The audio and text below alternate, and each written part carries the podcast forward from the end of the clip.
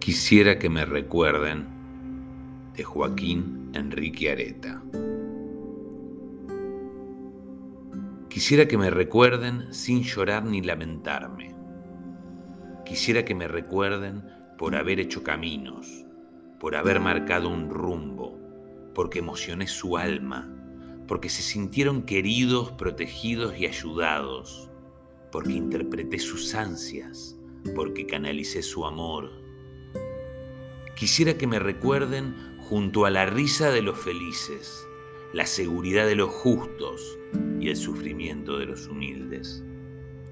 Quisiera que me recuerden con piedad por mis errores, con comprensión por mis debilidades y con cariño por mis virtudes. Si no es así, prefiero el olvido, que será el más duro castigo por no haber cumplido mi deber de hombre.